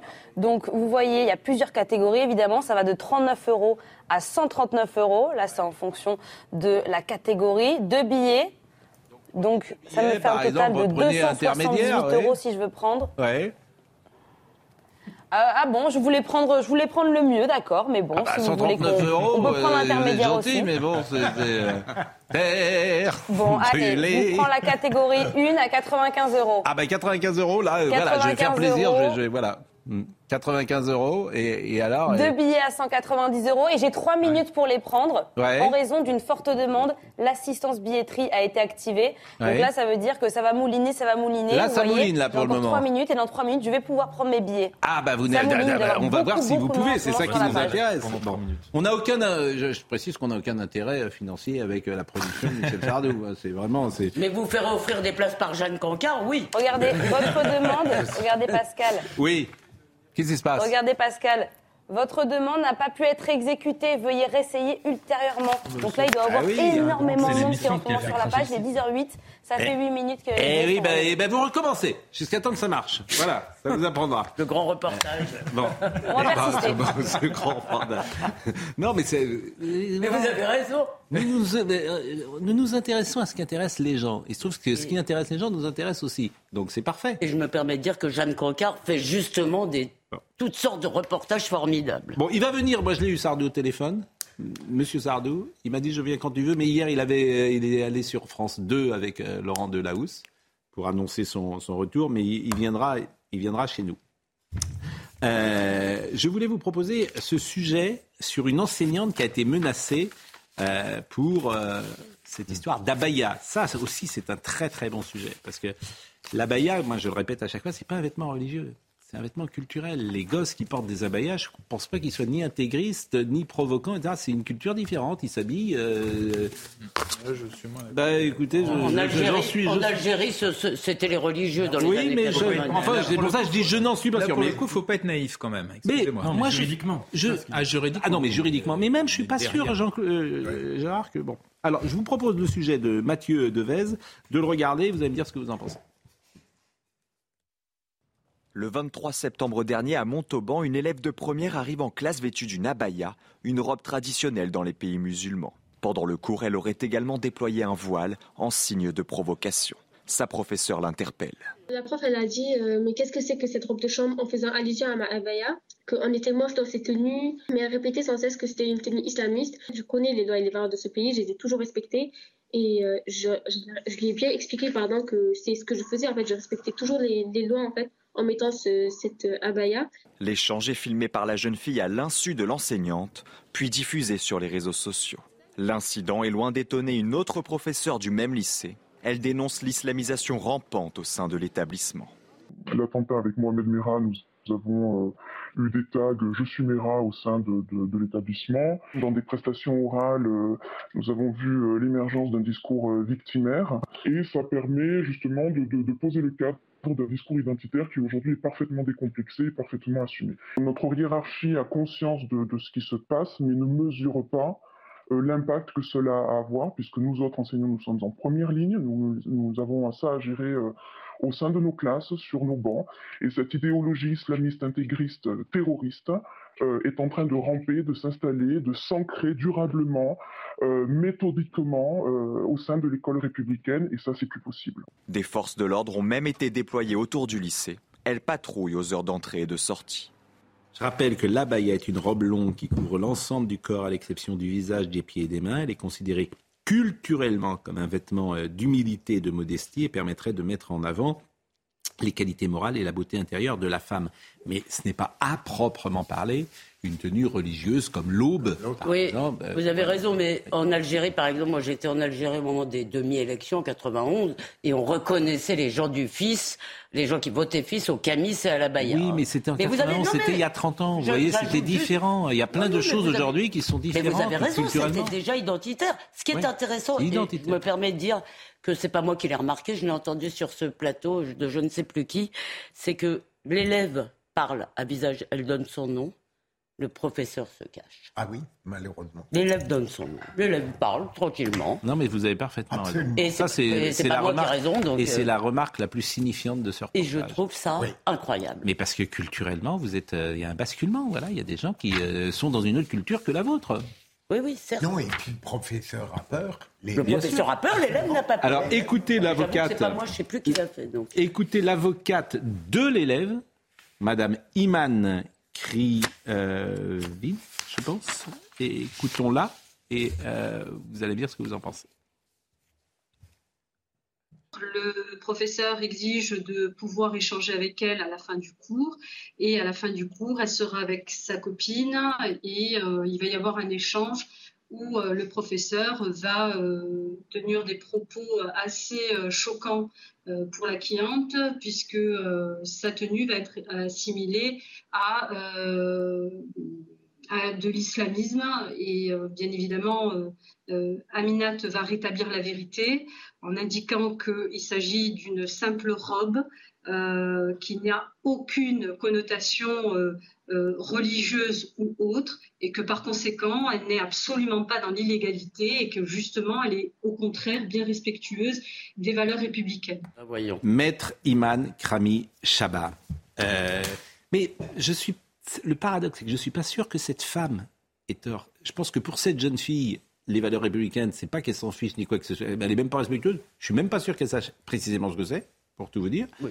Euh, je pense que tu es dans un autre monde, dans une autre culture. Ah oui, mais... Et il y a un flou. Vous pensez que c'est un acte politique Oui, je, alors je ne discuterai pas le, le, point culturel que vous avez évoqué. Je n'ai pas de raison, je n'ai pas de connaissances euh, aussi précises sur les apparences, mais je crois que derrière euh, ces euh, apparences théoriquement culturelles, la plupart du temps, hein, la plupart du temps, il y a une volonté insidieuse de faire passer de plus en plus le culturel pour autre chose. Et ça, ça devient très dangereux. On ne peut pas permettre dans un établissement scolaire une telle sophistication. La circulaire de Pangaï, en ce sens-là, est complètement... Je vais vous raconter une histoire. Moi, on m'a rapporté euh, que dans un club de football... Euh... À Nantes Non, justement, c'est pas, c'est pas à Nantes. Il y a une note qui est passée où euh, les joueurs, aujourd'hui, tous les joueurs, d'ailleurs c'est une note de la direction qui a dit il faut que tout soit halal. Tout soit halal. Pardon? Bon, bien sûr, parce qu'il y a beaucoup de musulmans dans le. Donc tout ce qu'on achète doit être halal. C'est une note de la direction du club. Bon. Et l'argument qui était donné, c'est de dire nous, nous ne pouvons pas toucher ou manger ce qui n'est pas halal, alors que les catholiques peuvent euh, toucher ou manger euh, ce qui est halal. Donc tu renverses la proposition. Les gosses, parce que c'est des jeunes gens qui ont demandé ça, ils sont pas intégristes. Ils sont pas, ils sont pas, ils font pas le djihad, pas du tout. C'est culturel. Non, mais je suis pas d'accord avec vous. Bah là, Ils mon sont pas exemple. intégr- bah oui, mais je. Parce que derrière, que vous le vouliez ou non, eux, ils sont sans Ils sont Ils sont à la fois, il y en a pour certains, Oui. ils sont Ah. inconscients, d'autres. Mais ils sont pour, pas pour les jeunes filles, il y a un côté provocateur. Mais derrière ça, d'où viennent ces règles? Qui leur met ça dans la tête? Regardez les réseaux sociaux. Bien évidemment, on sait très bien que tout ça est, est complètement euh, sont manipulé musulmans, par, point. par Mais les non, frères Mais non, mais, mais là, là où vous vous trompez, Mais non. bien sûr. Mais sont, ils sont simplement musulmans. Et dans la religion musulmane, tu manges. Oui, mais Non, mais Oui, Pascal, Pardonne-moi. Là, dans cette histoire, dans le lycée. Mais pourquoi c'est marrant ce que vous dites C'est- euh, Cette histoire, elle est significative. Je parle Moi, je trouve que mon exemple est excellent. mais- Mais il y a une différence, c'est que là, au lycée, il se passe quelque chose qui est une. On parlait tout à l'heure de révolution douce. Là, il y a un changement de mentalité, un changement sociétal. C'est que les lycéens français, dans leur majorité, refusent la vision française de la laïcité au profit de la vision anglo-saxonne. même pas ce que Avec c'est, deux- oui. Ah si, il y a, tous d'accord. les sondages le, Il a le montrent Oui. sur la question du blasphème et sur la question des, des- des vêtements Bien et des, des appartenances Bien euh, sûr. Y identitaires. compris les non-musulmans, c'est ça que vous Oui, oui, tout le monde. Et donc ça, on voit bien ce, ce- que- qu'il y a une mutation, un changement d'une conception française à une conception anglo-saxonne. En Mais j'entends bien, mais raison. là- Et la laïcité, qui est quand même un des, euh, quelque chose de, de liberté, Oui. devient au contraire et perçue au contraire comme, euh, comme allant contre la liberté. mais qui est pas de, là où c'est très grave. Qui est pas de mauvaise interprétation. Il y a quelqu'un qui m'envoie un texto. Où vas-tu avec la baya C'est le vêtement de l'ennemi. Je, je, je- oui, la seule chose que je dis, c'est que dans la tête de ces jeunes gens, je ne suis pas certain. Moi, là, Non, je Franchement, euh, je crois que c'est culturel et c'est peut-être beaucoup plus inquiétant halal, en fait. Parce que le halal que j'ai cité dans, dans des clubs de football, ces gosses-là, je vous le répète, Oui, ils- mais il y a un c'est culturel, point. Non, mais il oui, y a un eux et nous. Le halal est une manière de séparer le monde entre eux et nous. Et donc, vous avez raison, mais c'est plus grave que ce soit culturel Oui, et je- identitaire. moi, je pense que c'est plus grave. beaucoup plus Mais bien sûr, problématique. beaucoup plus. Et, et Nathan a raison quand il dit que, alors, euh, et on va le dire plus simplement, c'est-à-dire que euh, maintenant ils ont la conception de la laïcité, c'est moi j'ai ma mini-jupe et toi t'as ta burqa et, chacun Exactement. fait ce qu'il veut. Mais ce ça, qui fait peur, Oui, ce qui fait oui. peur, parce que si encore c'est ça, mais ce que tu imagines, c'est qu'un jour, ta mini-jupe, tu pourras plus la porter. Mais évidemment. C'est ça qui C'est pas que j'imagine. Parce que dans la conception suis- anglo-saxonne, on pourrait imaginer, bon, pourquoi Mais non, pas, ça marche pas. citer euh, 50 fois la phrase de ma fille qui dit, mais au fond, qu'est-ce que ça te gêne et ça. Bon. Mais moi, l'intuition que j'ai, Mais évidemment. que là, un jour, ta mini-jupe, je parle pas à vous, euh, Mais vous pouvez déjà pas la porter. Rarement une minute. Mais bon. Mais vous pouvez déjà pas la porter C'est- dans beaucoup c'est de pas rues ce qu'on m'a dit. Non mais Pascal, la mini-jupe, vous pouvez déjà pas la porter dans beaucoup de rues de notre pays. Allez, Moi, je- et après on passe au violon de l'esprit. Une remarque qui me semble Oui. importante, c'est que je pense qu'on a tort quand on se crispe sur les signes extérieurs de vêtements. Je vais vous dire pourquoi. Ah bon? Parce que la conséquence de ça, c'est quoi? C'est que les, les filles qui veulent plus euh, mettre s'habiller comme ça, elles vont aller en lycée privé. Et donc ça va créer, c'est un paradoxe, mais ça va créer. Oui, encore enfin, il n'y a plus de de solution dans votre truc, il n'y a plus jamais de solution. C'est comme Gérard, il n'y a jamais de solution. bon, bah, Ah non, mais là, je pense, mais je le dis vraiment, je pense que les écoles privées confessionnelles, c'est des lieux où il y a beaucoup plus de séparatisme que de dire. Moi, vous avez dit ça sur le voile, ça ne s'est pas passé sur ça le s'est voile. passé depuis 89. hein. Nathalie. Nathalie Cricorian, Nathalie Cricorian me dit le voile sont des vêtements culturellement islamiques, d'où leur instrumentalisation par les islamistes pour islamiser les esprits, c'est un fait. Je suis interloqué face à la crainte, la peur et surtout la bêtise qui leur sont opposés au motif que l'on s'interroge sur leur possible ou non connotation religieuse. On s'en fiche. La question, c'est qu'il serait simple d'opposer à ce fameux culturel qui s'impose dans les écoles qu'on n'y vient pas déguisé en sari ou en bigouden, dit-elle. Il y a- il y a un autre- Pascal, le retour de l'uniforme, c'est la solution. Oui, autre- non, non. Oui, Si. je suis pas oui, sûr qu'on mais bon. C'est une manière aussi de mettre la poussière sous le tapis. mais pas mais bon. du tout, pas du tout. Bah, c'est si. une manière de régler tout le problème. Joe de la Biden, juste un mot. Juste un Oui. mot dans Et les l'exemple violons qu'on de vient de d'espoir. voir, le Oui. fait aussi que l'élève mette sur les réseaux sociaux cette discussion avec un enseignant, c'est invraisemblable. Ah, mais- mais- Là aussi, c'est incroyable. Mais, mais parce que c'est un rapport de force. Il commence à être perdu. ça ne vous a pas C'est pour ça que échappé. c'est pas culturel, vous voyez. Il commence, C'est pour ça que c'est pas culturel, Oui. c'est au-delà du culturel. C'est très on- politique. Ah non, mais ce qui est culturel peut être politique. Bah oui, on impose notre mode de vie. Oui, bah, c'est ce qui et, et on vous, je dirais pas le mot. Et c'est ça la France de demain. On impose notre mode de vie. Et, et maintenant, Eh ben, on plus nombreux. eh ben, on est maintenant- d'accord. Et c'est vous qui on est- vous intégrer. Et, et maintenant, on n'est plus nombreux. Eh ben, bah oui, et on commence à être plus nombreux. justement ce qu'il faut On- refuser. Et c'est Ah bah, vous qui allez vous adapter. C'est ce qu'il faut refuser déjà. Mais enfin, c'est vous qui Dans un voulez qu'ils soient plus nombreux Jeanne Cancard. les bateaux. Jeanne Cancard, Michel Sardou. Est-ce qu'on a acheté des places? Terre. Non, on ne peut toujours pas les acheter. On Oh. peut pas, on peut pas, parce qu'à chaque fois qu'on veut justement prendre les billets, Ah, ça nous met votre opération n'a pas pu aboutir. Et regardez Et en un autre province site, parce que là on était sur la Fnac, là on est sur Ticketmaster. En province c'est pareil. Et regardez, visiteurs devant vous dans la file, 6201 personnes. Votre Oh. temps d'attente est estimé à 34 minutes. Donc là, il est 10h20, ça fait 20 minutes que les billets Très sont en place. intéressant. On n'arrive toujours pas à les prendre. Vous voyez, c'est concret. Moi, j'aime bien les trucs concrets. On peut acheter, nous dit-on, les places à 10h, et à 10h21, on n'a toujours pas acheté de place pour Michel Sardou. C'est pas possible. Bon. Joe Biden, vous avez vu l'affaire. Joe Biden. Et il il pense qu'il est en Colombie, c'est quand même très ennuyeux, il est au Cambodge. Donc, et- donc il, il a dit ça à côté du Premier ministre euh, cambodgien, qui était juste à côté. Et il avait dit la même chose quand il a pris son avion.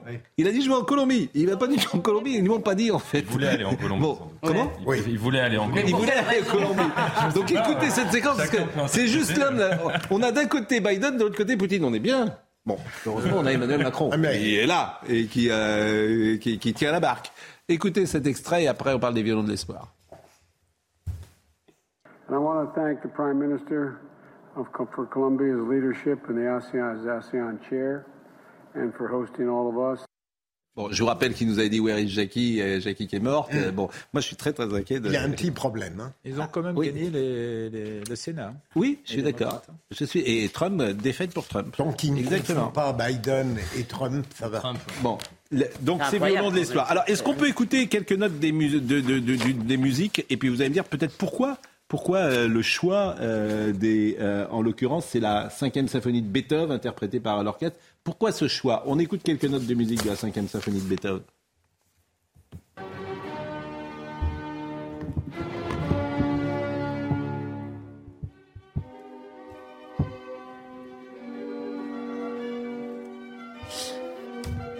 Donc je rappelle que les Violons de l'Espoir, c'est un projet dont la vocation est d'associer la musique à la nécessaire transmission de la mémoire de la Shoah, parce qu'on entre dans une période aujourd'hui particulière.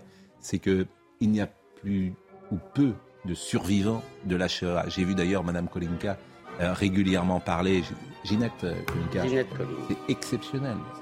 Témoignage absolument exceptionnel.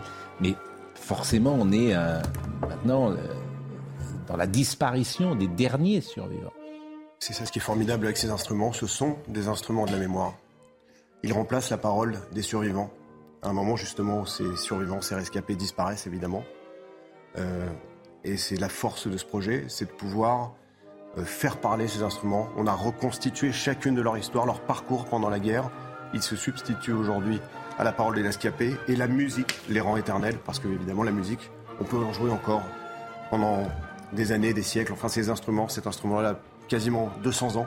Et regardez, il a retrouvé toute sa puissance, il a été restauré et il va être capable de jouer un morceau comme euh, la cinquième symphonie de Alors Beethoven. pour ceux qui connaissent pas Paris, généralement, moi je, je, je passe de temps en temps d'ailleurs dans cette rue qui est la rue de Rome, je pense. hein, où il y a beaucoup de luthiers, qui, qui sont là. C'est d'ailleurs extraordinaire hein, de, de passer rue de Rome, parce que tu as l'impression que tous les de luthiers... Il y en a de moins en moins de moins luthiers Rue de Rome, il y a de moins en moins de luthiers. Ah oui C'est bien dommage. ouais. Il n'y a pas encore de marchand Mais il y a de fringues. de- Il n'y a pas encore de marchands de fringues, mais il y a de moins en moins de luthiers. Mais il n'y a pas de demande pour... euh, Si, si. Mais euh, ils ont disparu petit à petit, disparaissent, petit à petit disparaissent. Et ce que disait Maxime est important parce que je pense que euh, les, les corps ont disparu, euh, les- la chair a été broyée. Ces gens-là ont été euh, massacrés, etc. Et finalement, ces violons-là, c'est le prolongement de leur, de leur corps, de leur chair, c'est l'âme. Et les violons, quand on joue, on sent l'âme de ces, de ces personnes-là. Et à travers ce concert, on voulait faire passer cette, cet esprit et surtout ce qu'on dit aujourd'hui, on se rend compte de plus en plus que On parle de moins en moins de la Shoah dans les écoles. On parle de moins en moins. On gomme l'histoire petit à petit. Oui, mais l'histoire est gommée. Oui, mais pourquoi? Et au travers, et au travers, Vous savez pourquoi? C'est que faut dire les choses. C'est-à-dire que euh, la Shoah aujourd'hui, pour notamment, euh, faut sans doute se méfier des généralités, mais notamment pour les gosses des, des quartiers, euh, c'est vécu euh, comme le euh, massacre euh, des Juifs, et pour eux, les Juifs, c'est ce qui se passe aujourd'hui. en grande partie. hein. ils ils ont un rapport à Israël qui est lié évidemment à ce qui se passe dans les territoires occupés. Donc ils ont exporté ce qui se passe là-bas chez nous et ils prennent des lunettes de- de- de- de- d'aujourd'hui pour avoir ce regard euh, sur la Shoah. Et avec tout de même une inculture historique à la base. Oui, puis oui, l'antisémitisme l'antisémitisme d'une partie des populations euh, arabo-musulmanes a un peu précédé Israël. Pardon, euh, moi mes parents viennent du monde arabe, il y a eu aussi dans le monde arabe des pogroms, des, donc euh, ça n'a pas été toujours, si vous voulez, l'Andalousie. hein. Et l'islamo-gauchisme, effectivement, on a vu des certaines manifestations. La France insoumise, évidemment, y, y participant parfois. Donc on voit bien, c'est une des raisons. Donc les profs qui ont peur et qui ont en face d'eux, effectivement, des gosses qui ne comprennent rien ou qui veulent pas comprendre ou qui ne savent pas ou qui sont incultes, etc. ils préfèrent dire, bah, On, va, faire venir à ces concerts des jeunes euh, de d'Anières-sur-Seine, de Clichy, la Garenne. On fait venir une 150 centaine, enfants. une centaine d'étudiants, de jeunes lycéens aussi. Euh, Est-ce que vous diriez que le violon est l'instrument, je ne sais pas si je dois le dire comme ça, d'ailleurs des camps de concentration, des camps d'extermination Il est symbolique le violon. Le violon est symbolique parce qu'en en fait, euh, il y, a, il y a un dicton euh, ashkénaze qui dit euh, on ne peut faire confiance à personne sauf un violon. Et c'est pour ça que les nazis étaient tellement sournois qu'ils ont fait jouer des, des- des orchestres dans les camps.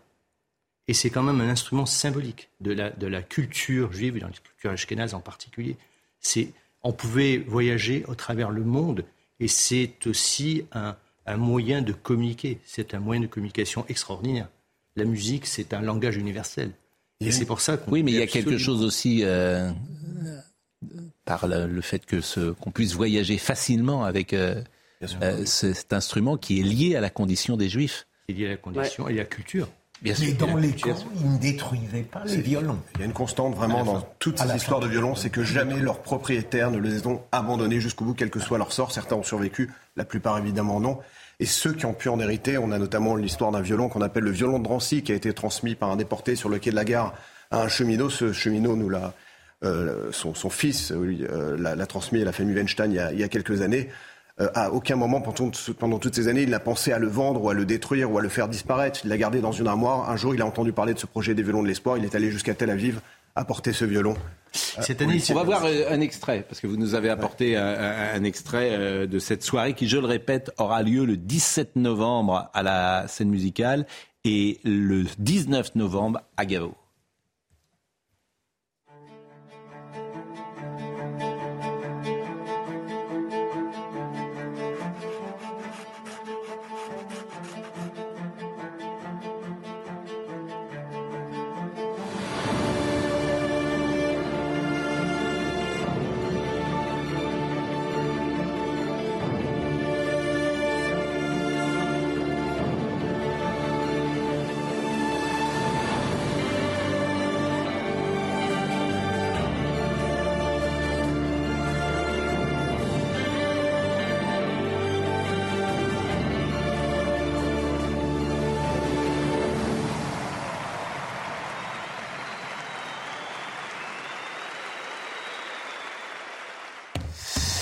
Eh bien, écoutez, euh, on voulait euh, vous accompagner euh, avec cette initiative magnifique et émouvante. Il est 10h29, Audrey Berthaud.